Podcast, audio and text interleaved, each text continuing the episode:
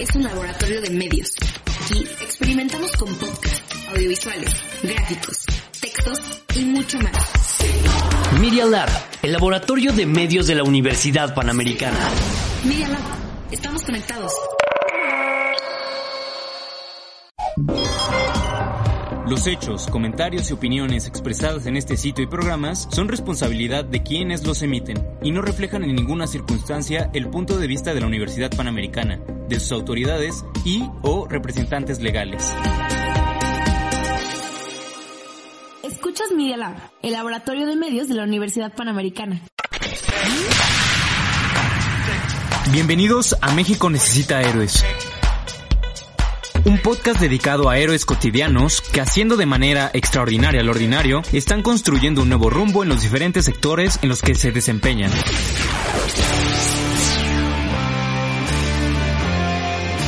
Como orgullosos alumni de la Universidad Panamericana, nos gusta compartir su experiencia y sus mejores tips que todos podemos implementar para lograr construir un mejor México. Bienvenidos a México Necesita Héroes,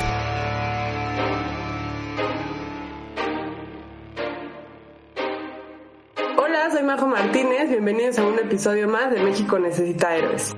El día de hoy tenemos una invitada que a su corta edad ha logrado cosas que muy pocos. Eh, les quiero presentar a Nicole Picasso, eh, les voy a contar un poquito más. Nicole Picasso nació en una familia artística desde hace ya cinco generaciones y ella creció en busca de una profesión musical y encontró que la producción era un camino atractivo para ella. Entró a Berkeley Online para comenzar sus clases en septiembre del 2015 con profesores como Enrique González Müller, Opinar Toprak y Britt Hatfield. Su visión crecía y descubrió que la composición encajaba con ella también. Y a inicios del 2016 le llegó a Nicole la oferta de estudiar en la Escuela de Bellas Artes para especializarse en composición. Fue así que entró a la carrera de música e innovación en agosto del 2016, formando parte de la primera generación de la Escuela de Bellas Artes de la Universidad Panamericana. Ha estudiado con grandes maestros de renombre como Francisco Cortés Álvarez, Mario Lavista, Tomás Barreiro, entre otros. Desde el 2017 ejerce como músico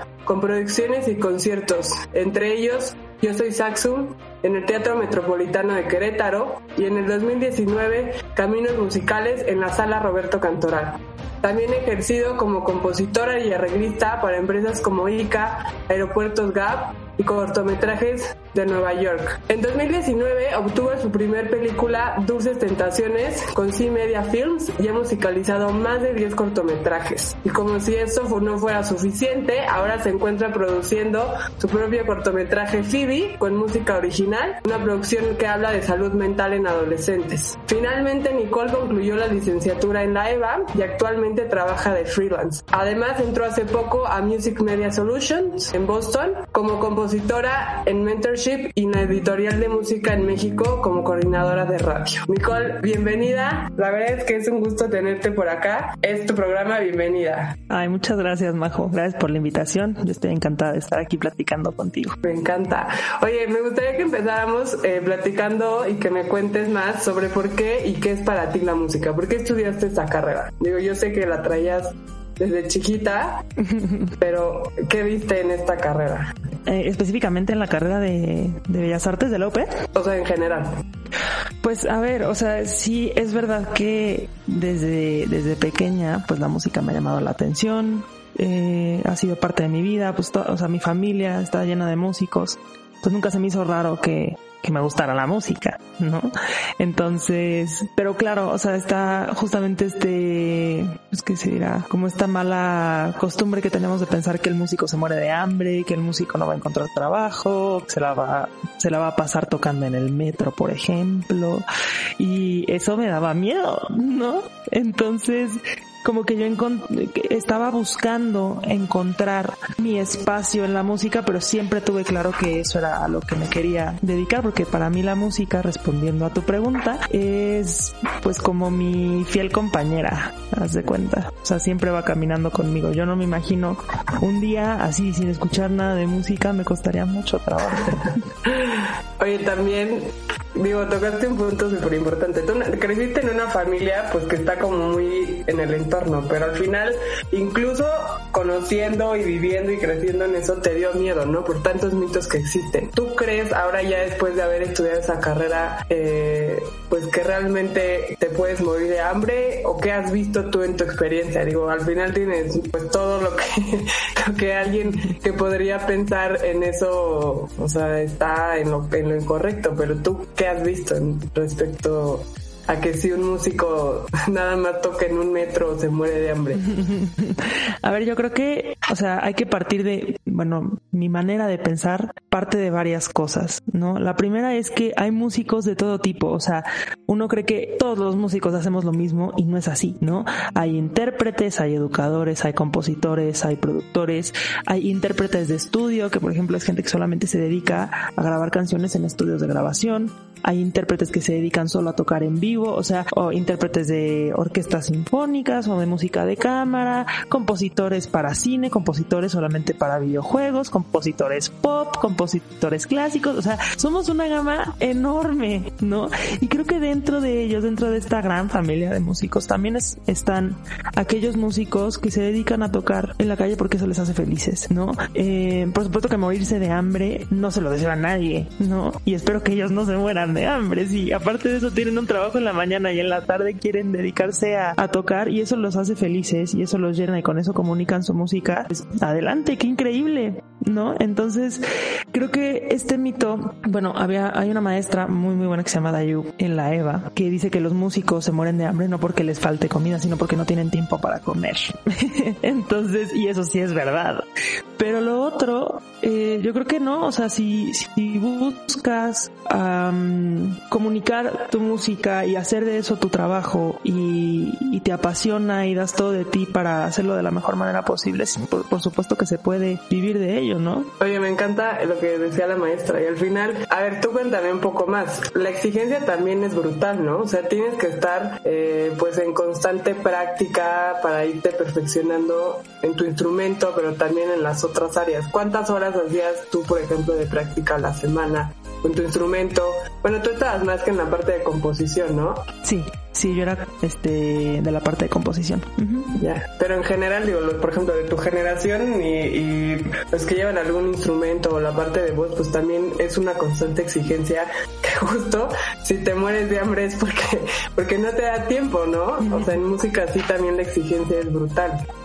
Sí, sí, estás en lo correcto. O sea, de hecho cuando entramos, porque soy de la primera generación de la Escuela de Bellas Artes, ¿no? Entonces cuando entramos todo era nuevo, y Gabriel un poco, Gabriel Pliego, el doctor Gabriel Pliego, el director de la carrera, lo primero que nos dijo a todos los de la carrera fue, a ver chicos, existe este mito de las 10.000 horas, que significa que si tú estudias en un, un total de 10.000 horas te vuelves experto en ese tema, ¿no? Tienen cuatro años para completar esas 10.000 horas y nos empezó a hacer así todos unos cálculos de cuánto necesitábamos estudiar al día para lograr esas 10.000 horas y todos así de, estamos en el lugar correcto, podemos salir, este, huir de aquí porque da un montón de miedo ¿no? O sea, dijo, a menos de que sean asiáticos, no tienen problema, chicos. Incluso los asiáticos, ellos logran las 10.000 horas y por eso son tan buenos, ¿no? Entonces, pónganse a estudiar. Y eso no es solo en el instrumento, o sea, eh, el profesor de composición para cine, Tomás Barrero, nos decía, es que si ustedes no componen dos minutos al día, están en la profesión equivocada. Y, y es verdad, o sea, sí hay que generar un hábito creativo de componer o de tocar o de estudiar, porque sí, o sea, la música es muy celosa. Si tú la dejas un ratito, va a cobrar factura. Oye, Nicole, hablando de esto que fuiste de la primera generación, ¿no te da miedo? Digo, al final cuando algo es nuevo sienten que es como con falta de experiencia, pero en algún punto sentiste que hubo como falta de experiencia de parte de la UP por ser de la, primera generación? A ver, eh, bueno, como, como tú decías, entré en el 2015 a estudiar en Berkeley porque en México yo no encontré, y mira que hice un scouting muy cansado de buscar la, la escuela adecuada para estudiar música. Por ejemplo, vi el TEC que tenía producción musical y ahí salen muy buenos ingenieros de audio, pero son ingenieros de audio, no son músicos. Yo quería materias musicales, ¿no? Siempre la producción y el audio me ha llamado la atención, pero yo quería ser músico. Entonces, Entonces estuve un año estudiando en Berkeley y luego me dijeron, oye, está queriendo abrir esta carrera a la UP, ¿por qué no vas y la checas? Este, puedes hablar con el director personalmente. Entonces yo siempre he tenido una percepción muy buena de la UP, o sea, sé que es una universidad que se le reconoce por su excelencia académica. Es decir, que si tú quieres aprovechar las materias, los profesores y todas las facilidades que te da la UP, vas a ser un muy buen profesionista, ¿no? Entonces yo dije, bueno, pues seguramente van a armar algo muy bueno. Entonces, por eso me interesó, o sea, justamente por esta percepción que yo tenía de la universidad, eh, fue porque me acerqué, ¿no? Y una vez dentro, pues claro, estás emocionado, pero a la vez nervioso porque pues no sabes nada, o sea, no tienes ninguna referencia de absolutamente nada, ¿no? Programa era nuevo, entonces yo creo que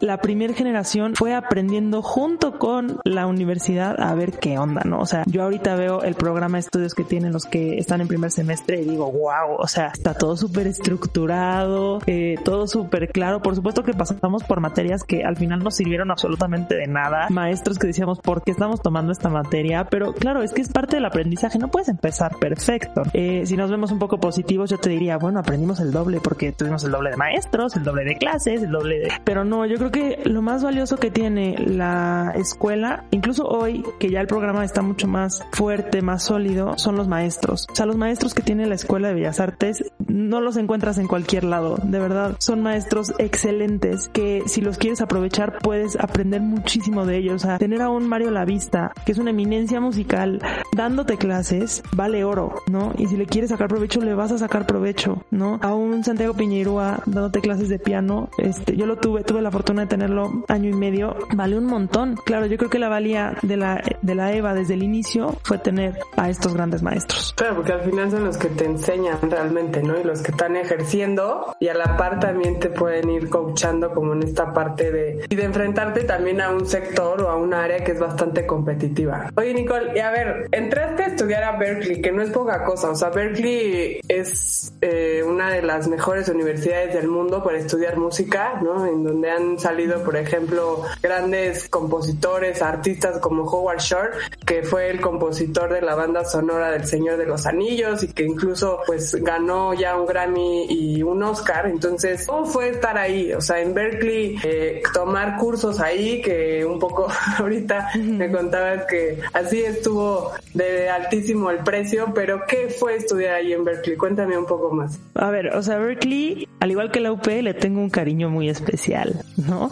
Porque, pues claro, o sea, muchos músicos, sobre todo músicos contemporáneos, porque yo, o sea, sí compongo para cine y, bueno, diría que estoy aprendiendo a manejar la orquesta, pero, pero si ves mi playlist de Spotify vas a decir, o sea, como no entiendo, porque escucho rock, escucho pop, escucho jazz, o sea, escucho un poco de metal incluso, entonces, claro, Berkeley para todas estas personas que somos tutti diría yo, eh, pues está muy idealizado, o sea, es, es como el sueño estar en Berkeley, ¿no? Porque de ahí salen justo, sale John Mayer, y eso sale Pinar Toprak, la maestra que, que me dio clases, que es muy buena, eh, entonces, claro, o sea, para mí estudiar en Berkeley era como, wow, o sea, lo, lo voy a lograr. Entonces, con lo poco que sabía de música, porque ahora viendo hacia atrás, pues sí sabía muy poco, eh, me aceptaron. Y la verdad la valía de, de Berkeley en línea es que tienes profesores no solo que están en Boston, sino también como que toman a gente del medio de la industria musical en Estados Unidos especialmente para darte clases que no precisamente viven en, en Boston, pueden vivir en Los Ángeles, pueden vivir en Miami. Eh, entonces tienes supervisores musicales de películas como Iron Man, como Spider-Man dándote clases de music business o productores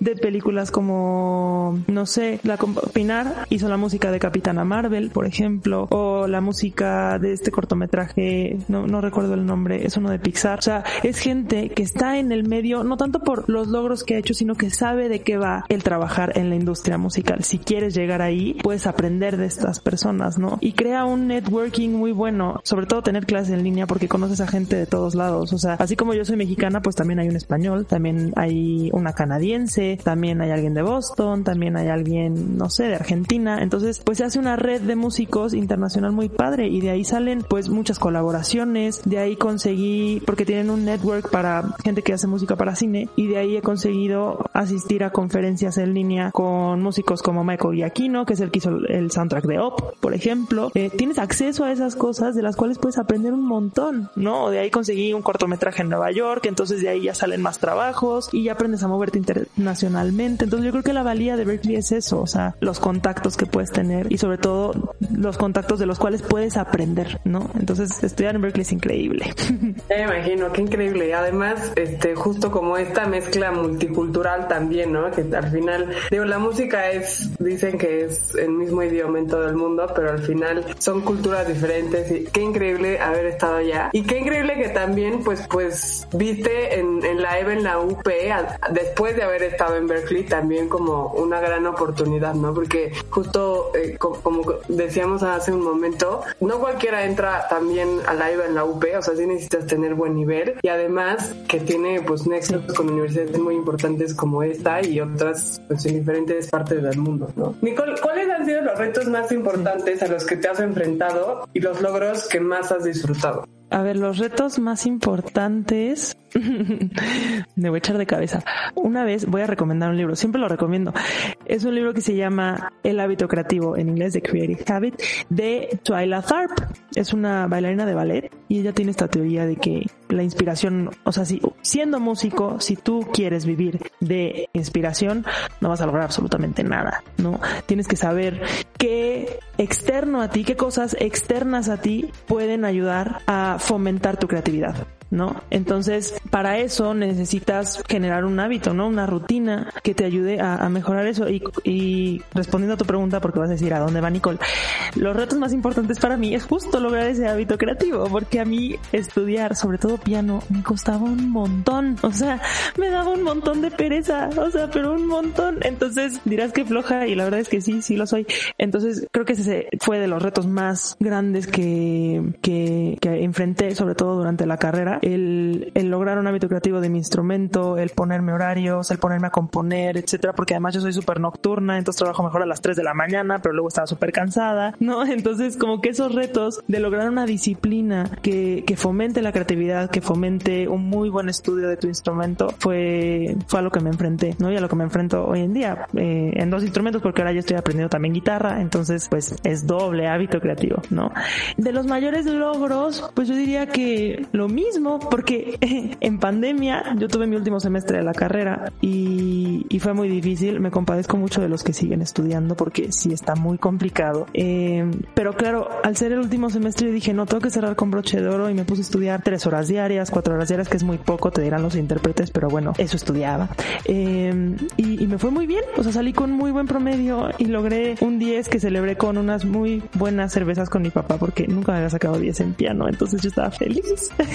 Entonces yo creo que eso es de mis mayores logros y sobre todo el haber creado tantos amigos músicos es, es muy padre porque pues puedes hablar en, en, un mismo idioma, ¿no? O sea, ahorita decías que la música es universal y sí lo es porque todo el mundo puede interpretarla, ¿no?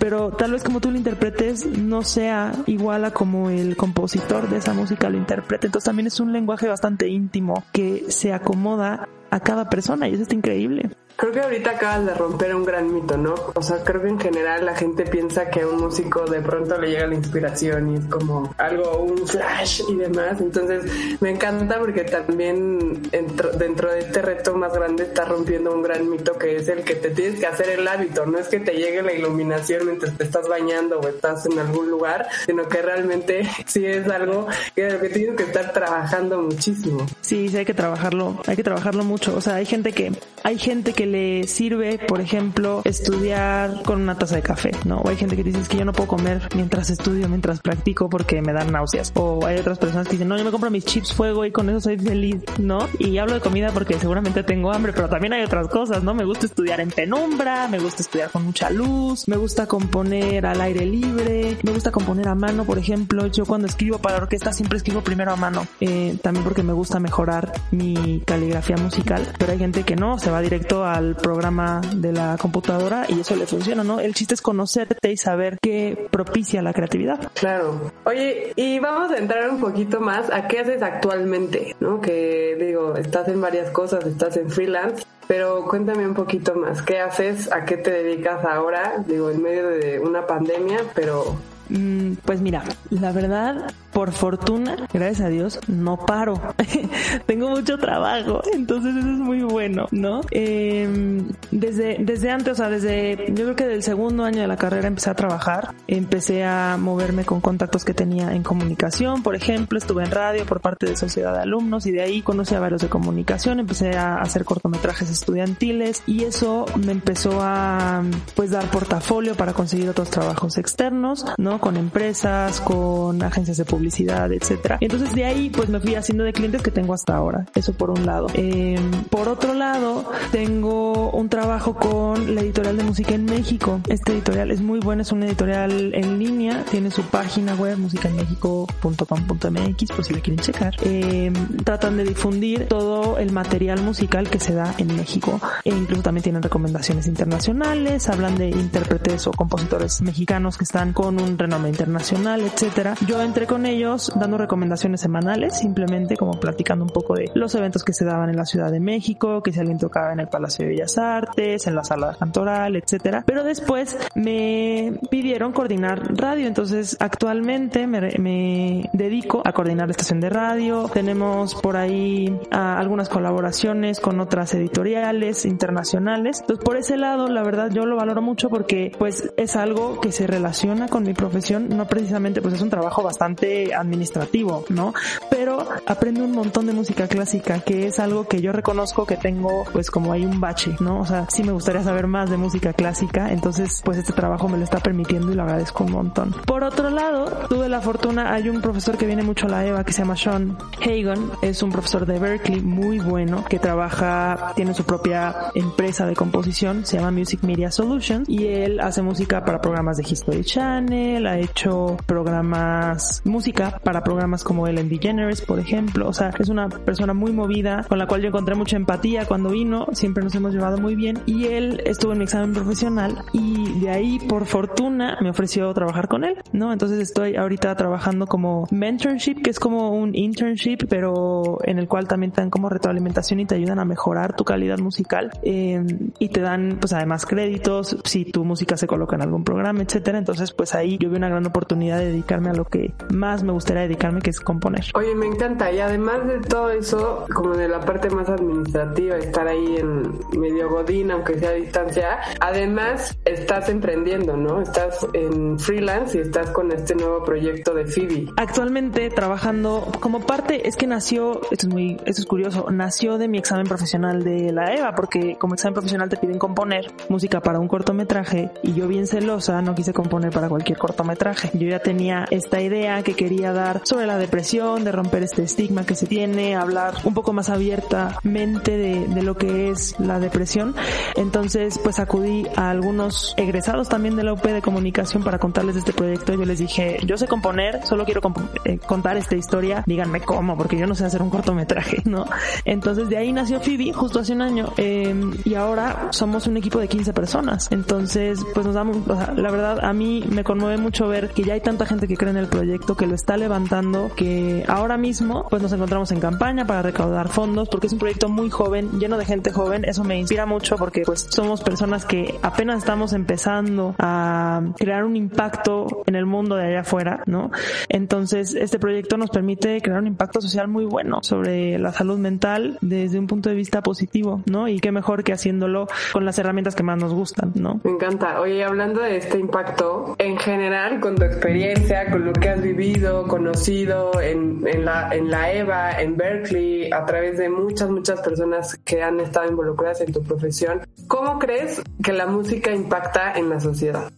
Yo creo que, yo creo que la música, la música es, es como un apapacho mundial para todos, ¿no? O sea, te sientes feliz, lo puedes acompañar con música. Te sientes triste, lo puedes acompañar con música. Si te casas, quieres música en tu boda, ¿no? Eh, si te vas a graduar, quieres fiesta y en la fiesta hay música. Es que en todos lados hay música, ¿no? Entonces, la música, pues, impacta en la sociedad yo cambiaría la palabra, o sea, yo creo que permea en la sociedad todos los días, o sea, nos acompaña en absolutamente todo, ¿no? Y, y para todo tipo de, de personas y en, en el sentido de, o sea, no de clasificar las personas, no me malentiendan, sino de decir que todos somos muy distintos y la música se puede adecuar a todos, ¿no? Y eso está increíble. Entonces, yo creo que, yo creo que la música es, es necesaria, al igual que todas las, todas las artes, ¿no? O sea, la escultura, el teatro, eh, la, la pintura, el baile, todo eso es muy necesario porque también nos permite a todos aquellos que nos gusta crearlo, expresarnos y dar un mensaje, ¿no? Así como hay personas que son buenísimas para la retórica y dan su mensaje con un discurso increíble, pues nosotros también podemos enviar nuestro mensaje de esta manera y es increíble porque a veces yo no sé cómo comunicarme de otra manera. Oye, aparte justo puedes lograr proyectos tan padres como, como los que tú estás haciendo, ¿no? al final, pues no solamente es eh, algo local,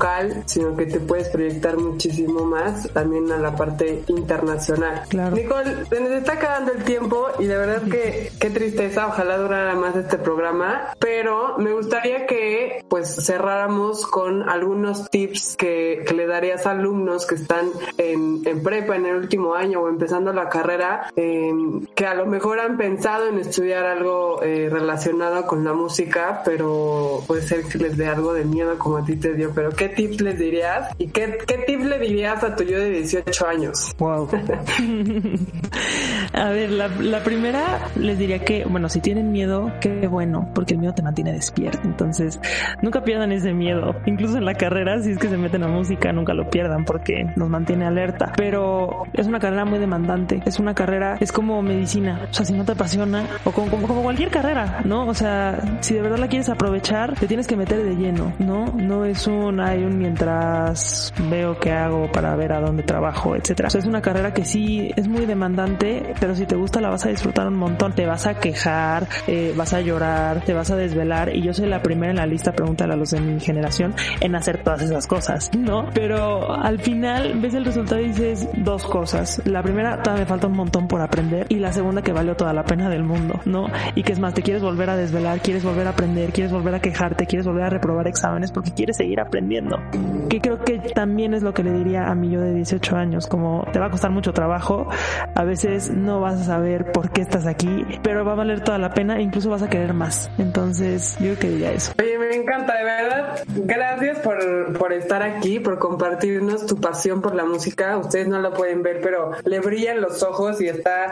realmente se le nota que hay una pasión eh, pues por todo este medio. La verdad es que felicidades también por, por llevar el nombre de, de, la UP y de México muy en alto porque has estado en pues, instituciones y en proyectos muy muy importantes. Entonces fue un gusto tenerte en el programa. Gracias por compartirnos esta pasión tan grande por la música y por hacernos ver que va muchísimo más allá de algún ratito de inspiración, sino que permea, como tú dices, en la sociedad y que es tan necesaria que pues existen talentos tan brillantes como tú que se dedican justo a ese sector. Entonces, de verdad, muchísimas gracias, Nicole, por haber estado en este programa. Ay, no, muchas gracias a ustedes. De verdad es lo mínimo que puedo hacer para regresarle un poquito a la UP, todo lo que me dio.